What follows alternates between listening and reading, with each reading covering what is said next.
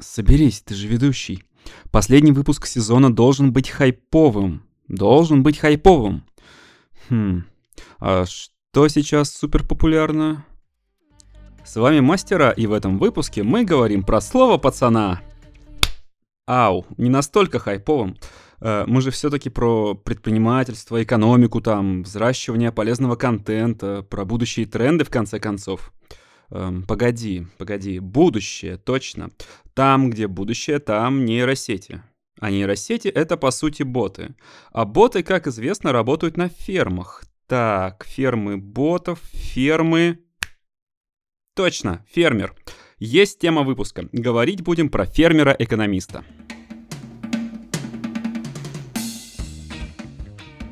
Привет, с вами Мастера, и это наш последний подкаст в этом 23 году. Спасибо, что слушали нас все эти выпуски, а если нет, то самое время подписаться. Ну, чё вы, серьезно.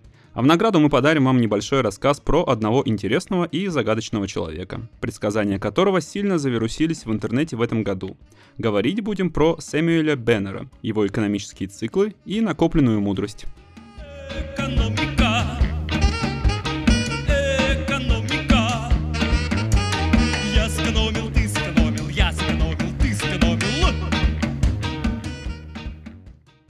Итак, Сэмюэл Беннер вошел в историю в 1875 году, когда опубликовал свою книгу о колебаниях экономики США и ее цикличности.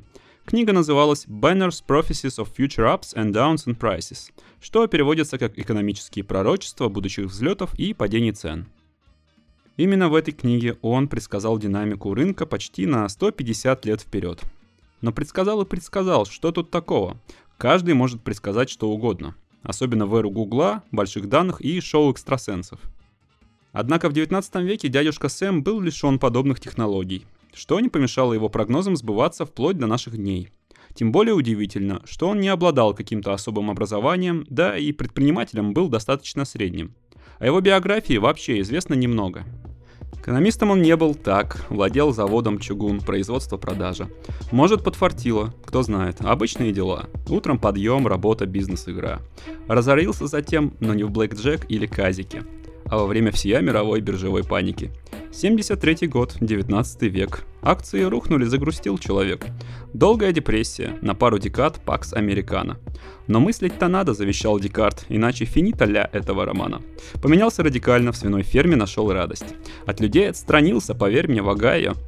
По сути-то образования нет, но есть смекалка и вещество серое. Внимательный Кент увидел связи на рынке. За такие связи у нас на родине обычно получают дырки, не теряют доверия. Но дядюшка Сэм из другого полушария и не мучился вопросами, имею ли право, шарю ли я. Хотя книгу тоже писал, о ней, кстати, и говорим. Там на первой страничке эпиграф оставлен пером сырым. Цитата Патрика Генри, отца-основателя, всей этой американо-протестантской истории. Цитата строгая, словно приговор. Всем прогнозам и звучит основательно. Я не знаю другого способа, говорит, судить о будущем, кроме как по прошлому. Вот по нему-то Сэм и прошелся, в общем-то. 1875 год Беннер погорел на бирже, которую к тому же вовсю лихорадила после прошедшей гражданской войны.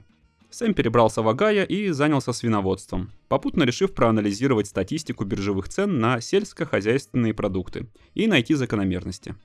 Он отметил, что цены на кукурузу и свинину имели 11-летний цикл, а каждые 5-6 лет они фиксировали пиковые показатели.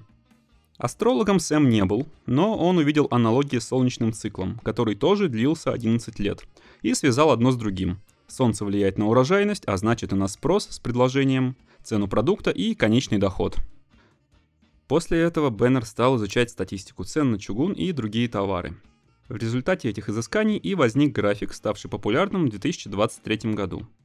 В случае чугуна агайский фермер насчитал 27-летний цикл цен с повторяющимися минимумами каждые 11, 9, 7 лет и пиками раз в 8, 9, 10 лет.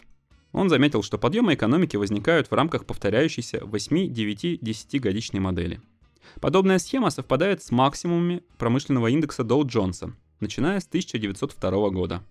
На основе девятилетних показателей Беннер высчитал и циклы финансовой паники на рынке.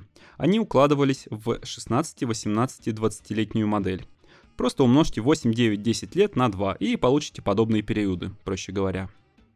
В своей книге Сэм отметил, что наука о ценовых циклах все еще находится в зачаточном состоянии. Каждая развивающаяся наука боролась с суевериями и невежеством, и во все времена не жалела усилий, чтобы взорвать зародыш их существования. Беннер считал, что именно торговля железом – это главная и правящая отрасль в США, и даже во всем мире. От этой торговли и зависит общий бизнес страны. Да, продажа чугуна в 19 веке и правда была важным элементом экономики. Сейчас, конечно, с приходом информационной экономики все не так. Многое изменилось, и важно это отметить. Комментируя моменты паники, Беннер сделал наблюдение что 1819, 1837, 57 и 1873 года были паническими и показал на своем паническом же графике, что они прекрасно отражают его повторяющуюся модель 16-18-20. Применив ее же к чередующимся минимумам фондового рынка, можно увидеть очередное совпадение циклов. Данная схема стала называться долговременными экономическими циклами Беннера Фибоначчи и была признана в 1967 году. Другой экономист, Эй Джей Фрост, применил концепт Беннера в конце 1964 года и невероятно точно предсказал, что цены акций обречены на боковое движение в течение следующих 10 лет. Поясним, что боковым трендом или попросту боковиком на рынке ценных бумаг называется ситуация, когда цены почти не растут и не падают. Так в итоге и произошло. Но вернемся в век 19. В своей книге Беннер выделил несколько периодов. Годы паники, годы хороших и годы тяжелых времен. Годами паники он назвал времена иррационального поведения, когда цены резко росли или падали, даже без особых причин. У финансистов это называется медвежий тренд. Хорошими же временами служили годы высоких цен, когда нужно было продавать свои активы, так как цена на них будет самой приятной за все время. Ну а тяжелыми временами стали годы низких цен, когда нужно покупать активы. Это так называемый бычий тренд. Вроде все понятно, но, как и в любой системе, здесь притаился подвох. Это математика с подвохой. Готовы ли вы ждать десятки лет восстановления экономики и рынка вперед застоя, учитывая экономические, политические и жизненные риски? Поздравляем, если вы ответили «да», потому что у вас определенно есть стиль. Но большинство же людей ждать отложенной прибыли не может, не хочет и не будет. Об этом психологическом механизме, кстати, был так называемый зефирный эксперимент, в котором детям предлагали выбор между одним небольшим вознаграждением, предоставляемым немедленно, и увеличением награды вдвое, если они смогут терпеливо ждать ее в течение короткого периода, во время которого экспериментатор покидает комнату, чтобы вернуться после ожидания. Такая вот математика с подвохом. Конечно, циклы Беннера это не панацея. Не советуем ориентироваться по ним, чтобы покупать или продавать те или иные акции. Эта экономическая модель не мистика, но и точным научно обоснованным подходом ее назвать нельзя. Есть противники этой концепции, и есть даже те люди, которые считают все это конспирологическим заговором, придуманным корпорациями, Рокфеллерами и прочими рептилоидами. Кстати, выпуск про конспирологию в мире маркетинга и брендов мы тоже записывали в этом сезоне. Послушайте его, там про Беннера ничего нет, но это не потому, что мы специально об этом умолчали, служа какому-то тайному обществу. Да, циклы Беннера удачно наложились на нашу реальность. Они предсказали Великую депрессию, Вторую мировую войну, крах доткомов, кризис 2008 года и другие кризисы. Даже пандемию ковида можете разглядеть на его графике. Вон он, притаился, пик 2019 года. Рынок рос, компании раздували штаты, брокеры агрессивно рекламировали инвестиции, люди приносили деньги на биржу и бац, приехали в очередную рецессию. Другой исследователь и директор фонда изучения макроэкономики Эдвард Дьюи долгое время смотрел на циклы Беннера и пришел к выводу, что истинная их продолжительность составляет 9,2 года.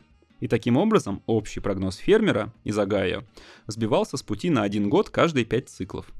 И поэтому к 1939 году его прогнозы оказались не совсем верными. Однако, если бы вы использовали эти графики для торговли с 1872 по 1939 годы, то ваш процентный прирост был бы в 50 раз больше ваших же потерь.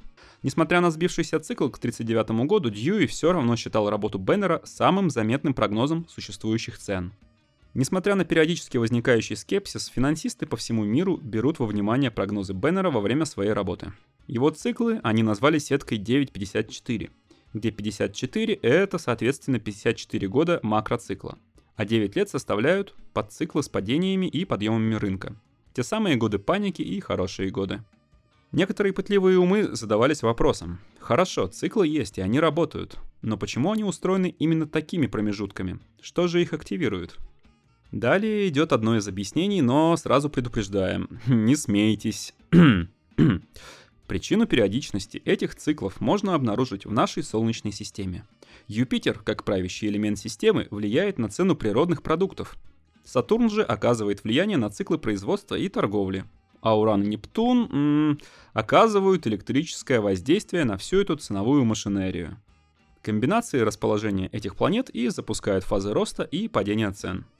Конечно, никаких доказательств этой теории не нашлось, но в который раз стало обидно, что опять среди планет Солнечной системы не нашлось места Плутону.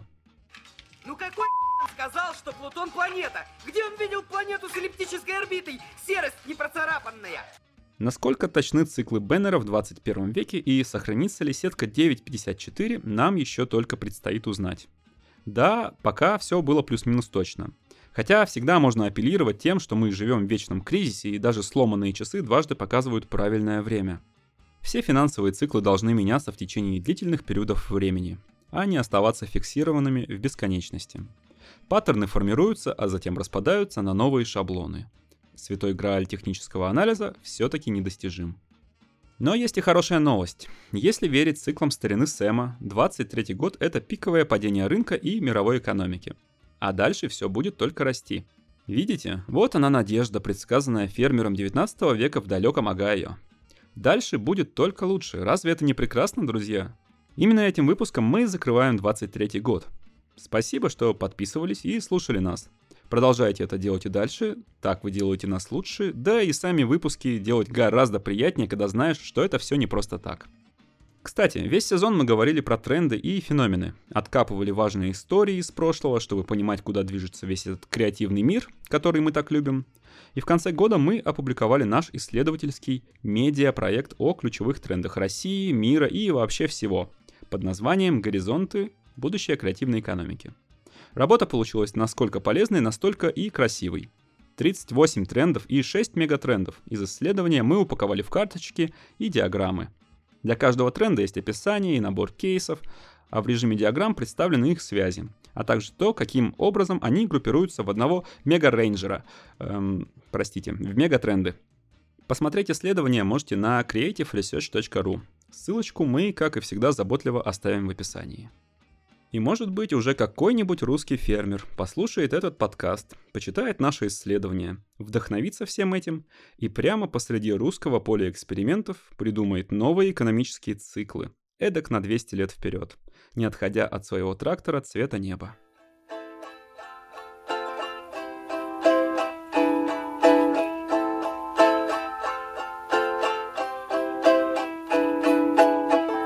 Полям, по полям. Синий трактор едет к нам. У него в прицепе кто-то песенку поет. А ну, малыш, давай, попробуй отгадай. Кто же, кто же, кто же, кто же песенку поет